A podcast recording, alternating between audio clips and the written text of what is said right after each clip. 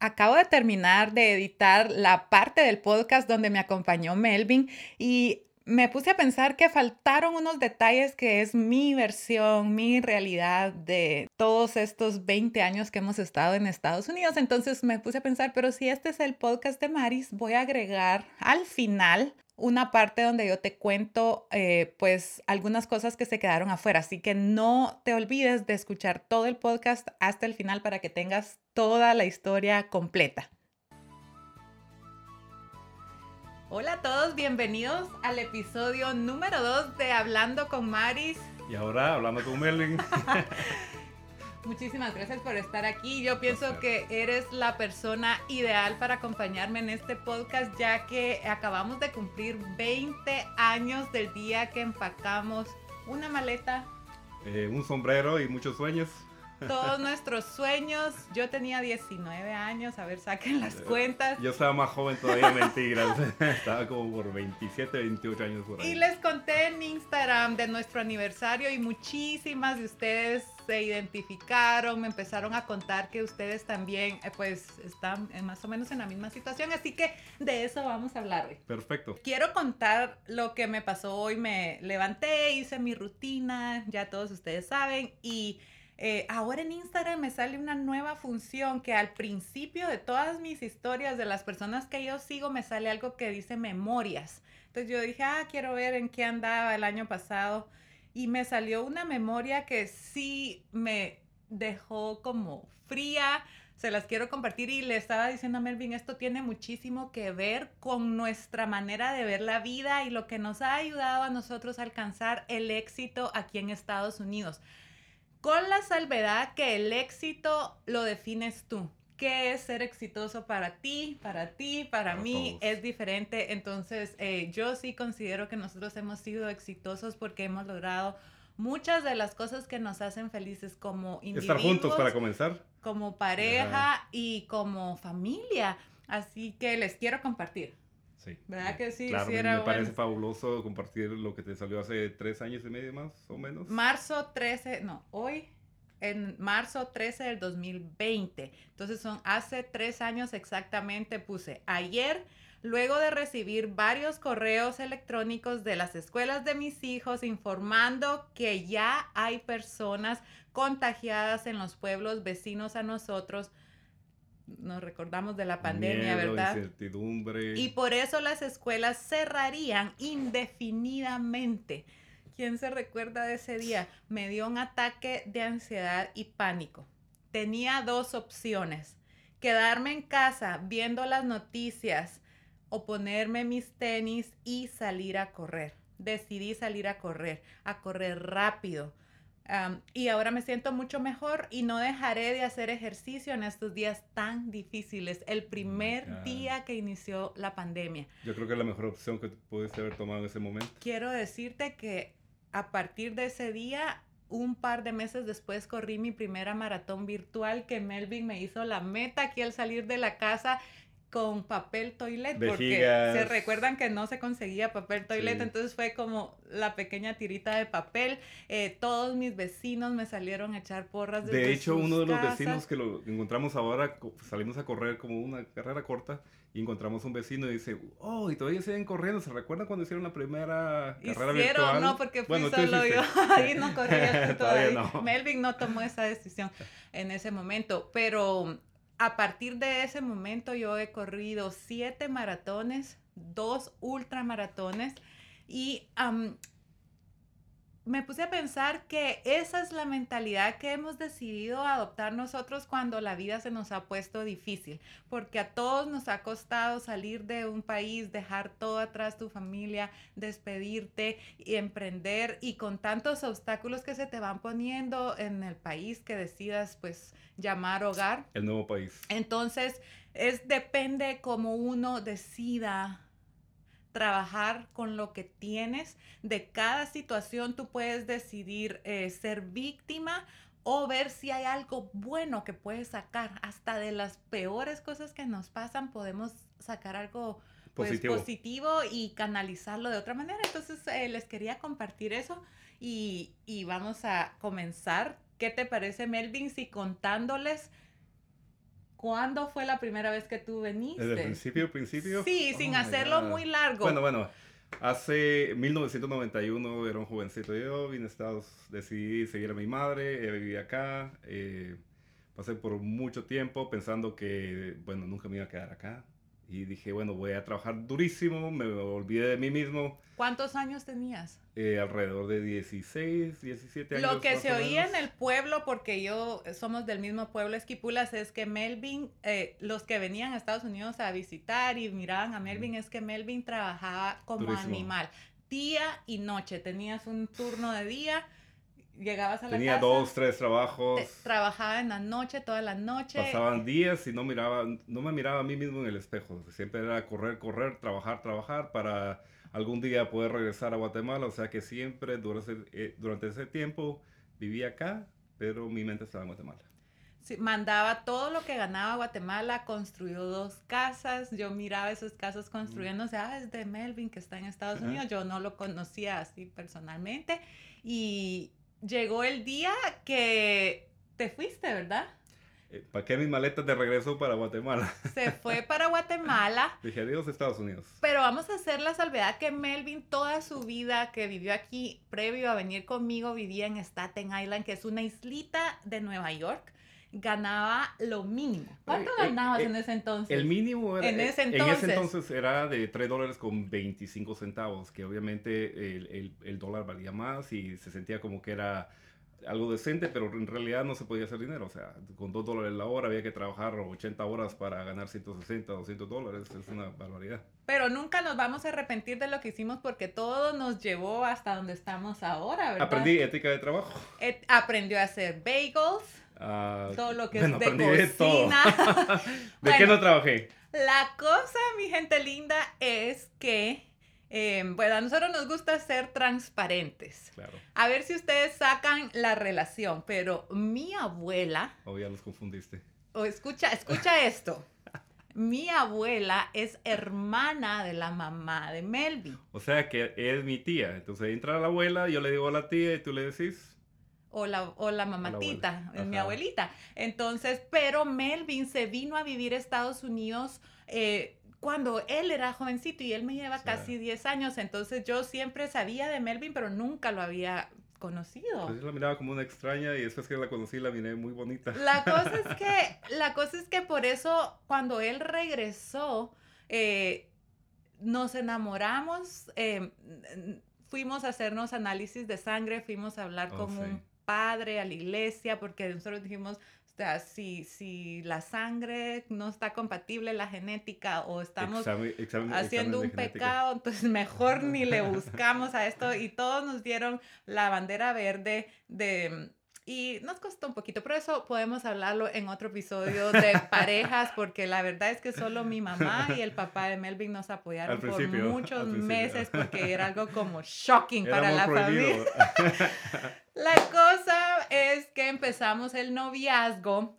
Melvin abrió un eh, café, como un restaurante, café y yo me acaba de graduar de, de, la secundaria, entonces yo andaba buscando un trabajo y él me contrató de asistente en su café. Y ahí fue donde empezamos a meter... Algo conveniente eso, ¿no? los, los dedos al agua en el tema de restaurantes y cafés. Ahí empezó a enamorarme y una larga historia. Nos enamoramos. Nos enamoramos. Pero a todo esto, mi mamá empezó con su proceso de que ella se quería venir a Estados Unidos y que se quería venir y hicimos un plan de que mi mamá se iba a venir con mi hermano más pequeño. Si me sigues en las redes sociales, tú conoces a mi hermano Luis Fer. Atleta. Se lo trajo de 10 años y me dijo, mira, Maris, eh, voy a ir a establecerme, a buscar un trabajo donde vivir y luego te vienes tú con tu otro hermano. entonces yo, ok, mami, se vino, nosotros empezábamos nuestro noviazgo, pero cuando mi mamá se vino y yo me vi tan sola, Melvin de verdad que fue un apoyo para mí y para mi hermano. Em, empezó el noviazgo pues a ponerse Ese era el momento de, de, formalizar la relación, ¿no? O, o, te iba a perder para siempre o, o formalizábamos la relación. Yo me recuerdo que en una boda de alguien, Melvin me dijo que fuéramos a ver la piscina y ahí se hincó, me dio el anillo Y, y, yo, Dios mío, porque yo sabía que él ya se había venido de Estados Unidos sin la intención de volver. O sea, él no dejó ninguna puerta abierta, él vendió todo, mandó todo y... yo no quería saber nada de Estados Unidos. Y yo cuando él me dio el anillo, no, no puede ser porque yo tengo el plan con mi mamá y yo era muy unida a mi mamá y yo... ¿y ahora qué voy a hacer? Entonces yo le dije, Melvin, disculpa, yo te amo, te adoro, pero yo no me puedo casar contigo porque yo tengo que seguir a mi mamá. Tengo que ir a por lo menos a ver lo que ella me ofrece porque era como que yo iba a deshacer un plan familiar que ya teníamos y entonces eh, en ese momento Melvin me dijo, pues si eso es lo que tú quieres, nos vamos. Nos vamos. nos vamos de regreso para Estados Unidos y oh my god, todavía me pongo emocionado. Ay, yo, yo creo que tengo alergia, pero bueno. Entonces, eh, ustedes me conocen en las redes sociales. Yo he sido muy abierta en contarles que a nosotros nos ha costado mucho y no vamos a ser tan explícitos, pero ustedes son inteligentes y van a sacar sus cuentas. Nosotros nos venimos. Yo vine un poquito a primero que Melvin. Salimos el mismo día, pero yo vine un poquito antes. Entonces, cuando yo vine, les quiero contar cómo fue que a mí como persona me impactó tanto Estados Unidos y que yo dije, yo tengo que hacer algo para convencer a Melvin que nos quedemos, porque en ese momento veníamos a, a que yo me desengañara. Claro. A que viera mi mamá. Yo me vine siguiéndola, estaba enamoradísimo, entonces. Ay, Melvin ya quiere llorar. Entonces, eh, cuando yo vine, em, era un 9 de marzo, por eso es que acabamos de cumplir el aniversario. Entonces, mm. todavía había frío aquí en Nueva York. Eh, mi mamá vivía justo en el borde de Nueva York con Connecticut. Em, entonces, em, yo le dije, mami, mira, Melvin ya va a venir y sabes qué, para que no me pueda quedar más tiempo, consigámosle un trabajo. Oh, sí. y entonces, así cuando él venga, como él ya podía hablar inglés porque había vivido aquí, le tenemos un trabajo y me dijo mi mamá, buena idea, anda afuera y metes esta moneda en una cajita que está en la esquina y abrís la puertecita y sacas un periódico porque ahí ponen los anuncios de los trabajos. Yo nunca había venido a Estados Unidos. Dicen que me trajeron cuando era bien chiquita, pero yo no me acuerdo. Entonces... No, de vacaciones venía nada más. Pero no me acuerdo, fíjate. Yo pasé por unos traumas muy fuertes de niña y esa etapa de mi vida se me borró el cerebro. Entonces yo fui a la esquina, metí la moneda y esto fue lo que a mí me hizo decir, yo de aquí no me muevo. A pesar que yo amo mi país y estoy muy orgullosa de donde vengo, pero ese momento a mí me marcó tanto que yo abrí la puertecita y estaban como 20 periódicos doblados y solo, agarré uno. Y yo dije, ¿cómo es posible que esto funcione? Eh, ¿Por qué nadie se ha robado los demás periódicos? ¿Por qué nadie los ha agarrado solo por molestar?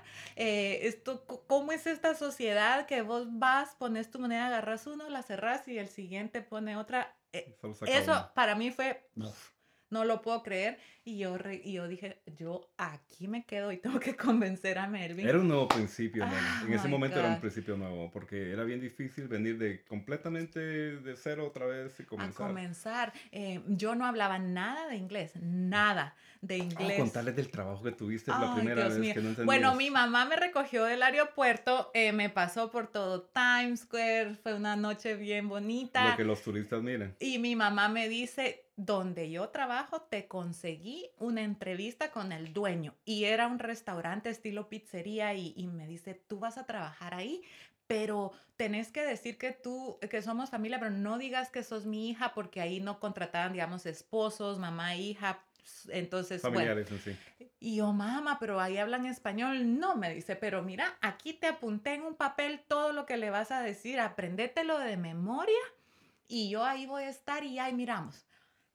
Ay, Melvin. Bueno, me aprendí las palabritas que supuestamente mi mamá iba a introducirme y yo contestaba, yo no se las hago larga, me dieron el trabajo. Y así era como trabajábamos con mi mamá.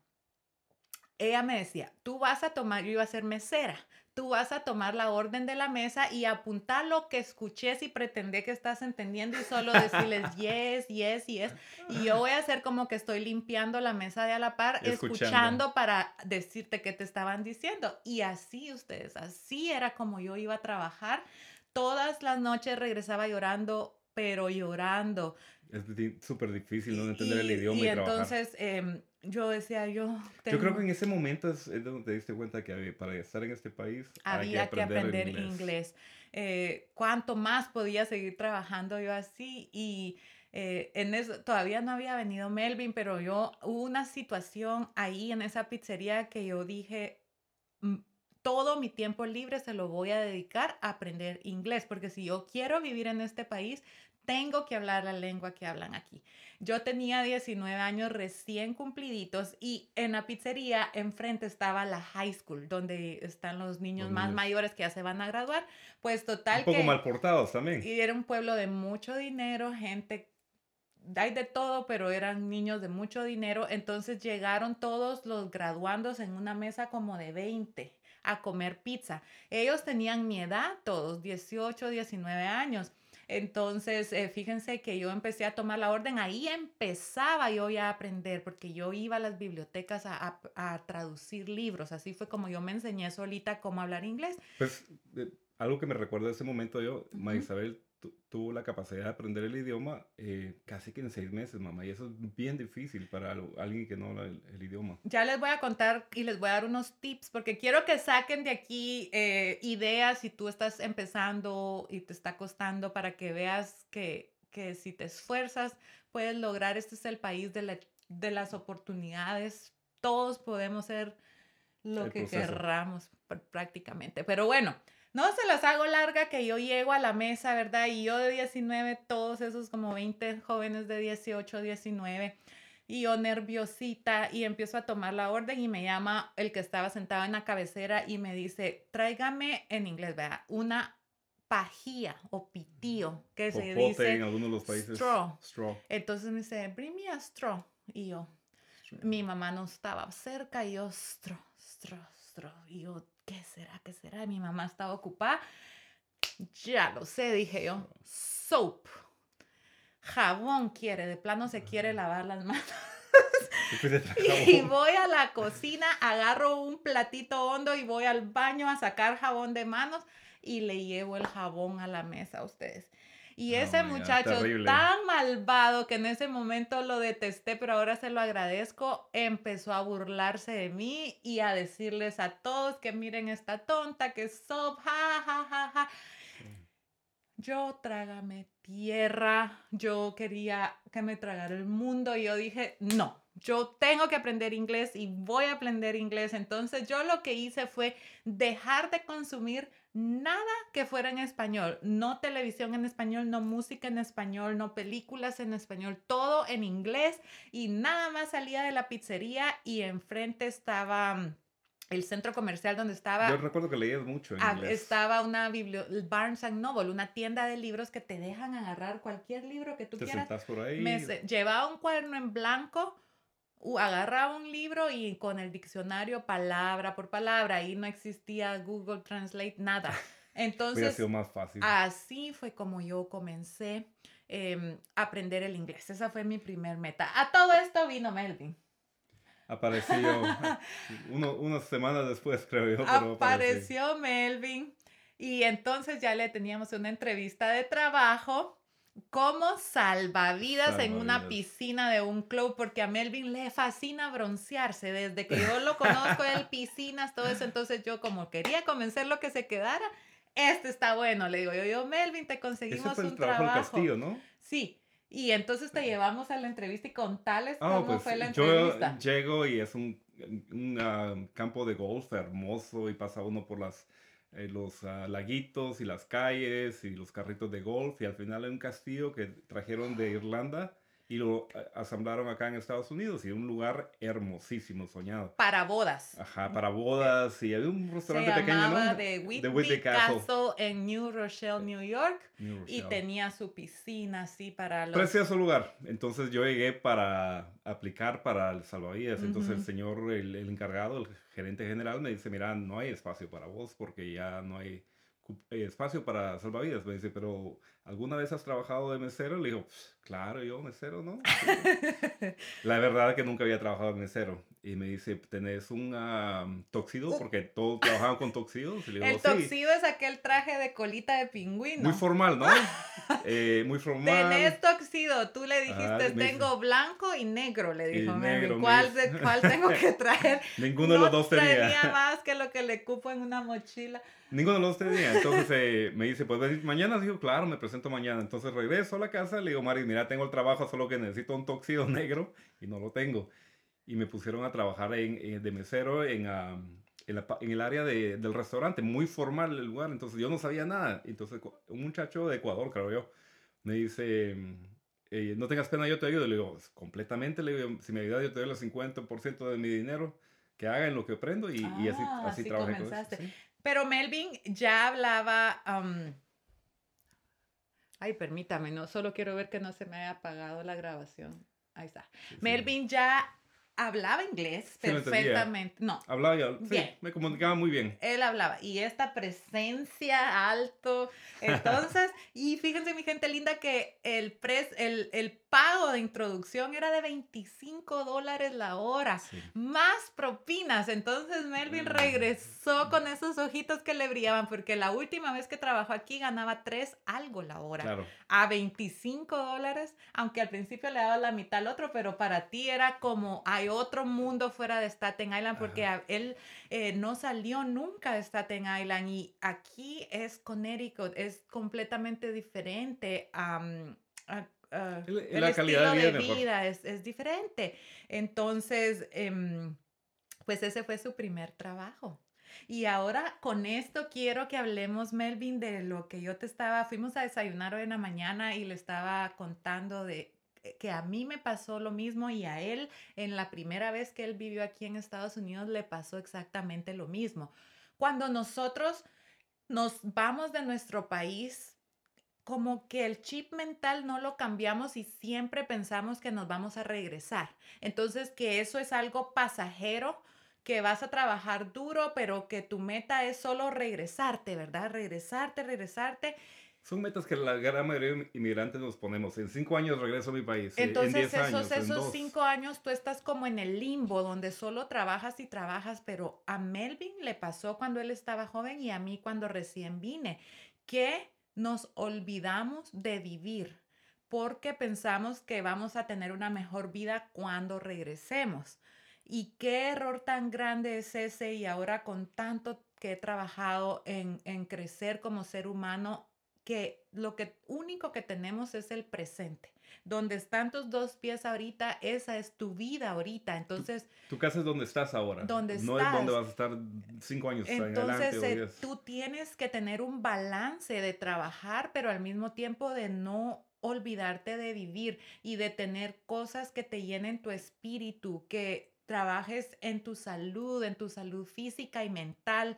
Em, eso es súper importante, la salud física y mental. porque porque cuando yo vine, por ejemplo, empecé a trabajar en esta pizzería, eh, si me decían trabajar almuerzo y cena, me quedaba, eh, pero no me preocupaba para nada en comer saludable. Yo comía lo que me daban ahí en el trabajo, era pizza o pasta las opciones mi tía Roxanne trabajaba a la par en una pastelería, entonces en mi descanso me iba y me daba una gran galleta blanca con chocolate. No estaba consciente uno de lo que estaba consumiendo. Ah, pero yo estaba, eh, como quien dice, ay, cuando regrese me empiezo a cuidar, o sea, no estás consciente, no estás tomando decisiones conscientes, no estás creando una vida que te guste vivir y que te emocione vivirla. Entonces, a Melvin le pasó, él me comenta que que él nunca pensaba en vivir, solo era trabajar, trabajar, trabajar, mandar su dinero, mandar su dinero. Él, estaba acá para crear un patrimonio económico y me olvidé de mí mismo, de mi cuerpo, de mi alimentación, de mi bienestar eh, mental. Y por mucho tiempo estuve así hasta que conocí a Mario Rodríguez. Eh, entonces, si tú en este momento te encuentras en una situación así, no importa dónde estés, eh, con las posibilidades que tú tengas, con las limitaciones de papeles, de trabajo, de lo que sea, tienes que crear una vida que te emocione vivir. No todo es trabajar porque cuántas veces no nos enteramos de personas que simplemente se les para el corazón y dejan de vivir. Y entonces si todo el tiempo tú solo te estás preocupando para disfrutar, ¿cuándo? Cuando siempre. Y es que la vida es muy corta también. Siempre estamos esperando cuando tal cosa pase, ahí sí. Y yo te invito que no vivas así, que vivas donde tienes los dos pies ahorita y que, que tengas cosas que te emocionen despertarte a hacer. Esperando que el clima cambie para salir a hacer un poco de ejercicio, esperando que sea fin de semana para comer saludable. El lunes comienzo, eh, eh, cuando los niños están creciendo, a mí me pasaba Como dice el coach De, de, correr, dice, deja de poner excusas.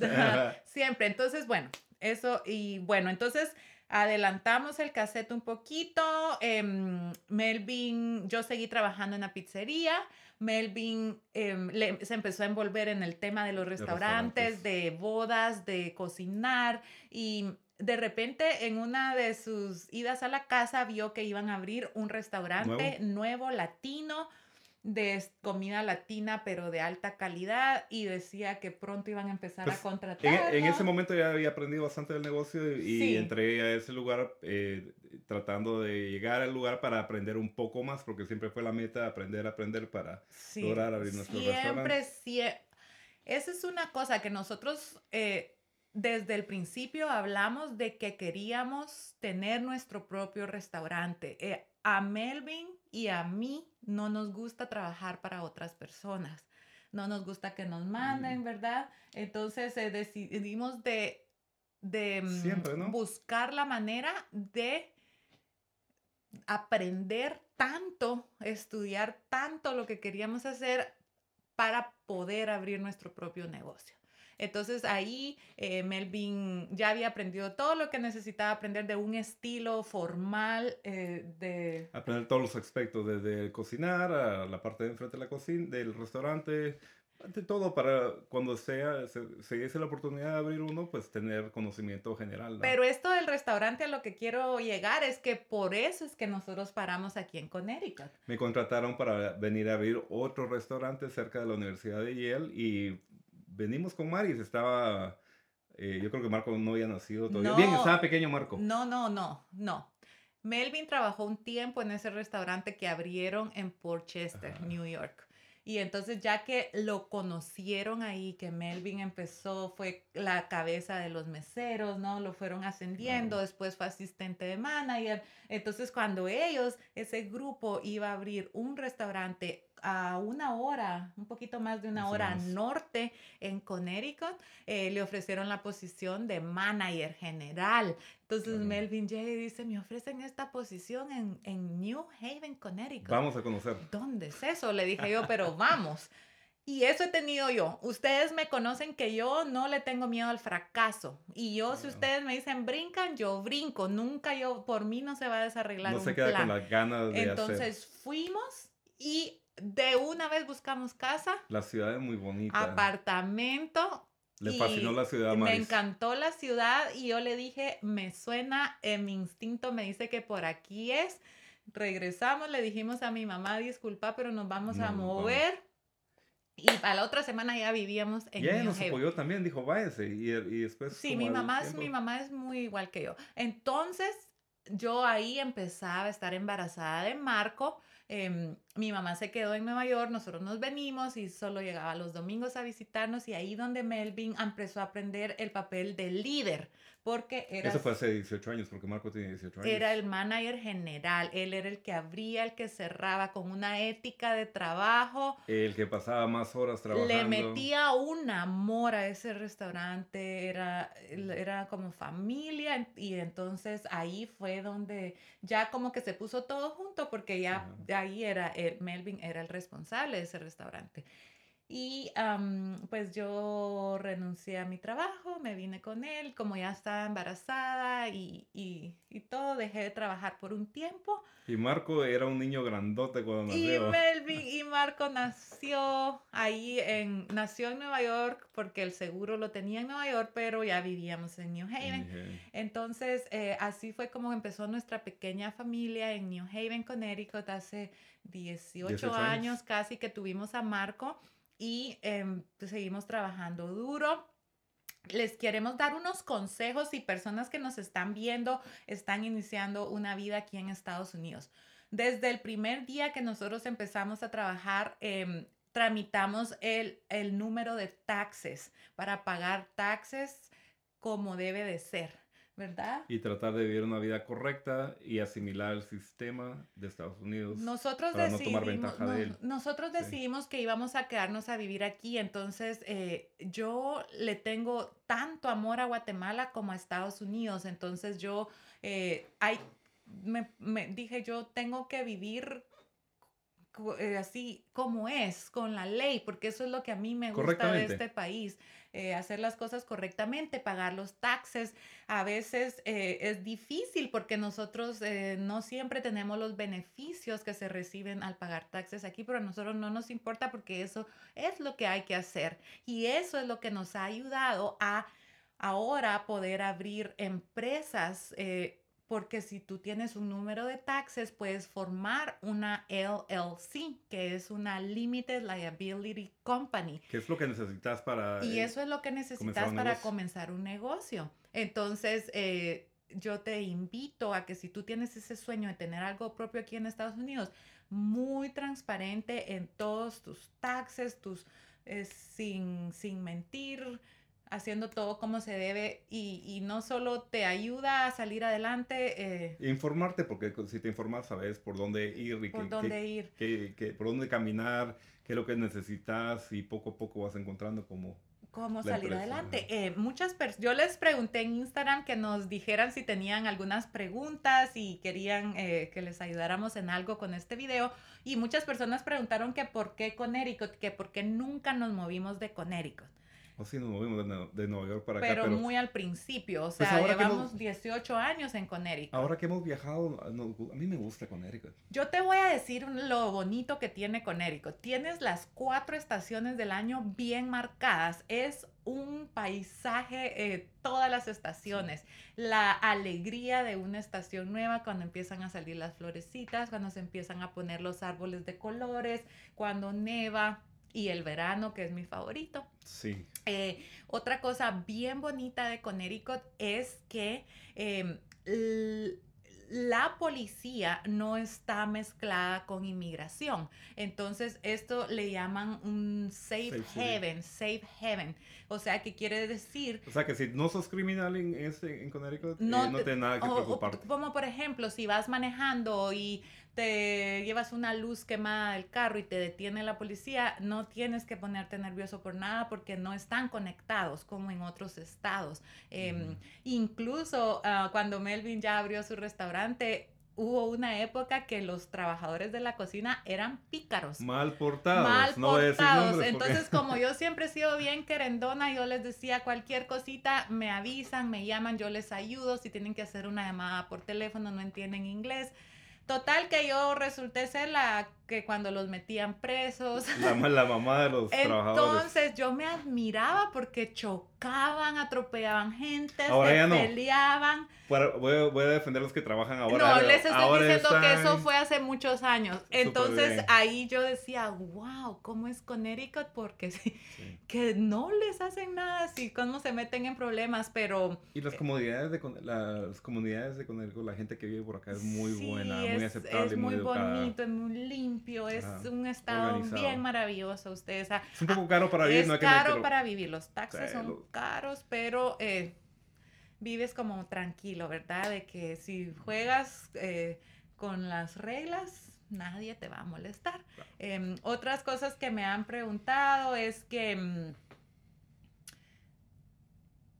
que por, ah, muchos preguntan que por qué nunca hemos vuelto a Guatemala. Eso, si ustedes son inteligentes, ya dedujeron por qué. Eh, otras que cómo nos hemos logrado mantener juntos como pareja en otro país? Pues ese es un trabajo, es una decisión, ¿no? Una decisión que hemos tomado y cada año eh, tomamos la decisión de estar juntos, o sea, y trabajar en ella, porque es muy fácil decir, bueno, tenemos 15 años de estar juntos, pero decidimos no estar juntos.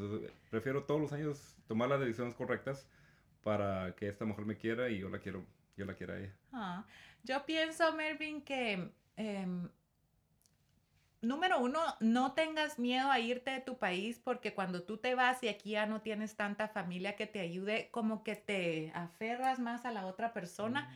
Eh, todo el tiempo lo pasa uno junto, porque te tienes que convertir como en el mejor amigo del otro, porque al principio uno no tiene amigos, no conoce casi a nadie, entonces eso es bien importante y algo que yo trato de, de tomar en cuenta para mantenernos juntos es que si yo estoy siendo y actuando como una persona buena gente, que le dé ganas a la otra persona de estar conmigo, como si Melvin fuera mi amigo.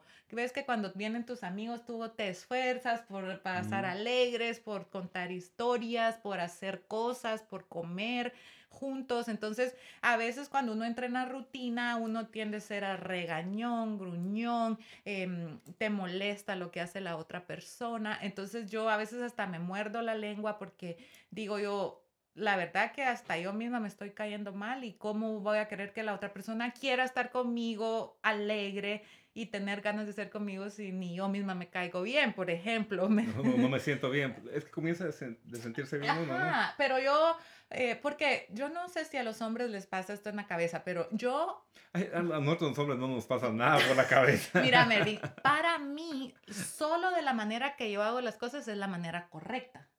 Entonces, entonces llega un momento que tú necesitas ayuda porque tú aquí todos tienen que trabajar para salir adelante. Ese es un tema que nadie sabe en Latinoamérica o en Europa donde estén. Eh, acá todo el mundo tenemos, nos toca que hacer absolutamente de todo para contribuir en la casa, ¿no? Para, sí, porque no, no se puede de otra forma. Exacto. Entonces, antes yo em, pues como solo como yo hago las cosas es la manera correcta, entraba como en un dilema, porque si Melvin hacía las cosas de otra manera, lo regañaba. Le decía que así no era, o a veces decía, ay, mejor lo hago yo porque todo mundo lo va a hacer mal. Y a la vez me estaba sintiendo con resentimiento de que él no me ayudaba. Entonces, antes de que esto se convirtiera en un problema, yo digo que lo haga como él quiera porque yo necesito ayuda y mejor es mal hecho a no hacer nada. Que no, que no haga nada. Me va a sonar como que no hago nada.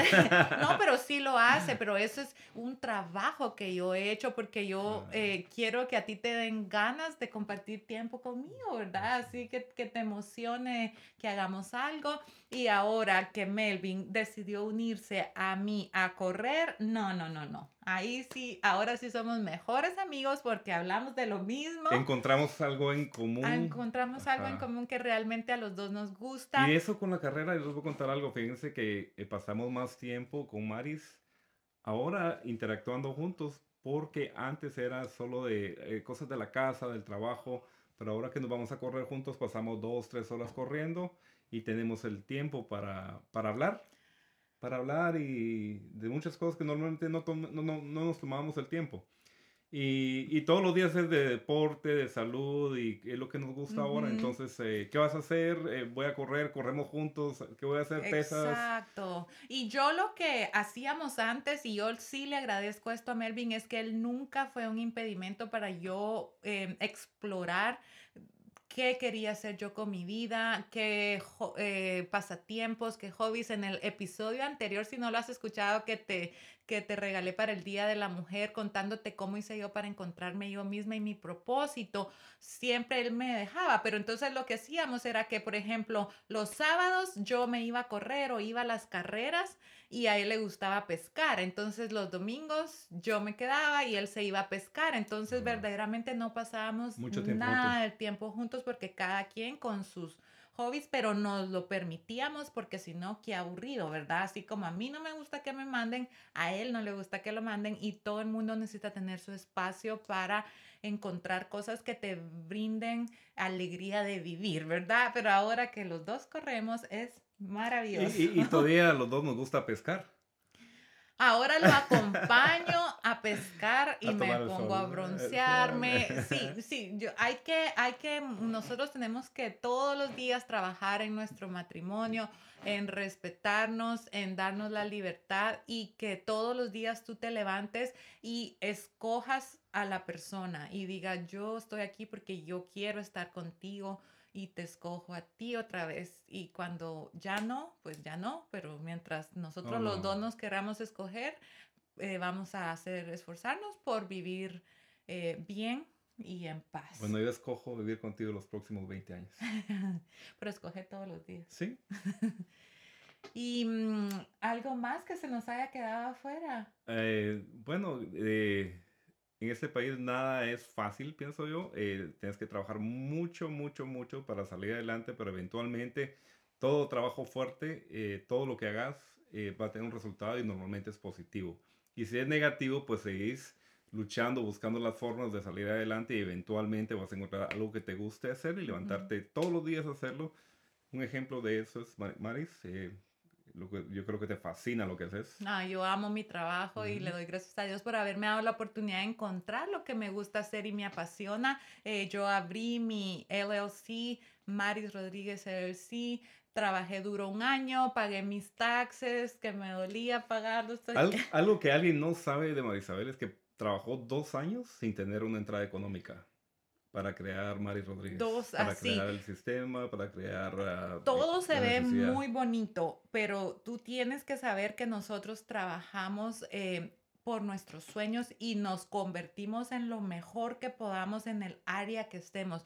¿Verdad, Melvin? La mejor versión de nosotros. De nosotros, yo eh, vendí ropa por eBay, tuve una compañía de limpieza, o sea, he estado probando, probando, probando, pero pruebas tanto y te esfuerzas tanto que cuando eventualmente, eventualmente le pegas un hitazo, ahí te quedas y siempre para nosotros tan importante mantener la unión familiar, la, que nuestros hijos estén, eh, convertirlos en la, un buen ser humano, y, Algo más, mantener los valores que uno tenía en, sus, en su país por el hecho de vivir en, otro país, donde quiera que eso sea, ser la misma persona. No hay por qué cambiar por mucho dinero, por poco dinero que tengas o por el trabajo que tengas.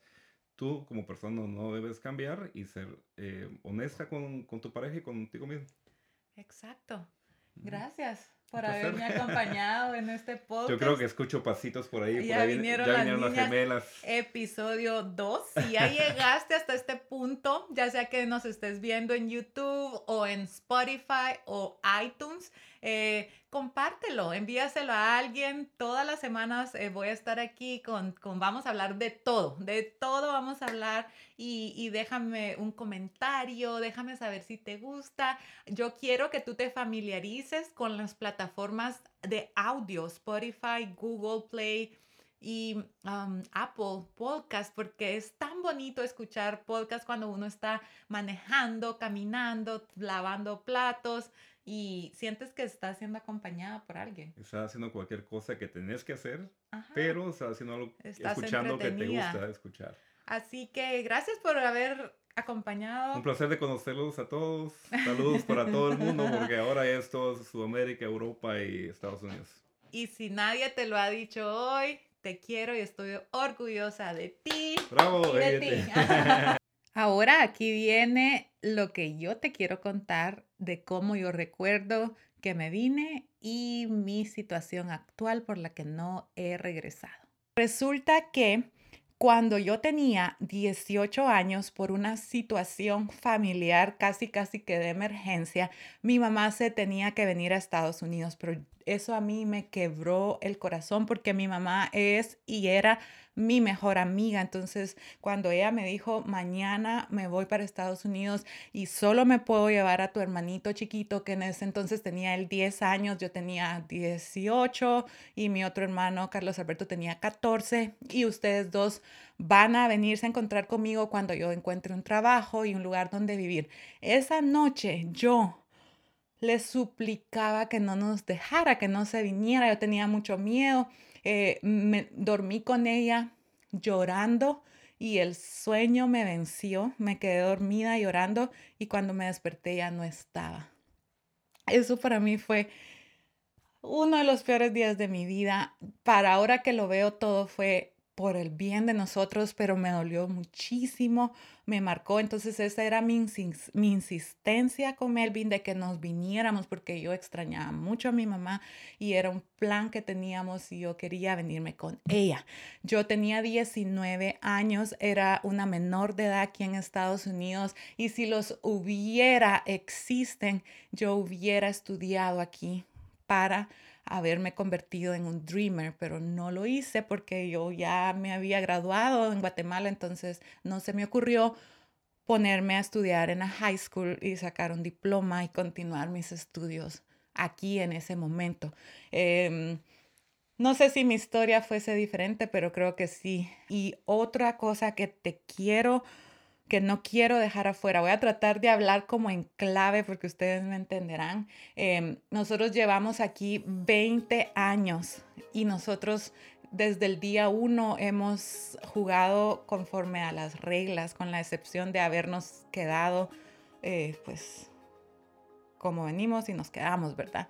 Eh, y haciendo todo em, como como lo indica la ley, no hemos encontrado una manera de poder regresar a Guatemala. Y así como nosotros hay más de 15 millones de personas que somos personas honradas, trabajadoras, que hemos aportado a este bello país que nos lo ha dado todo el país de las oportunidades, que hemos hecho una vida maravillosa aquí, que hemos alcanzado el éxito, porque el éxito lo defines tú, qué es el éxito para ti, qué es el éxito para mí.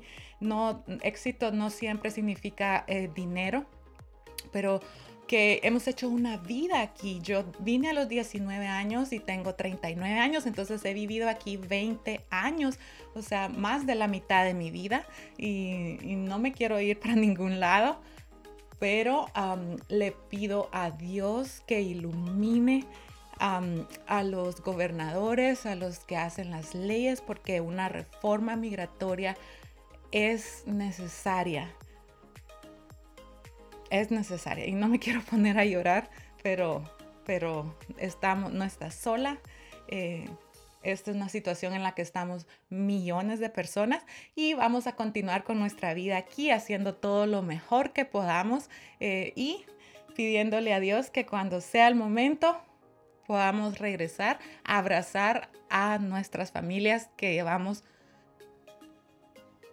más de 20 años sin ver. Así que no quería dejar eso afuera. Em, te quiero mucho, estoy orgullosa de ti y seguimos adelante luchando. Latinos unidos jamás serán vencidos. Y no solo latinos, sino que personas inmigrantes de todo el mundo que somos gente luchadora, que somos seres humanos. Yo fui a una manifestación y hice un, un rótulo que decía ningún humano es ilegal, porque todos somos humanos, hijos de Dios. Así que eso te quería decir. Nos vemos en el próximo episodio. No te lo pierdas. Chao, chao.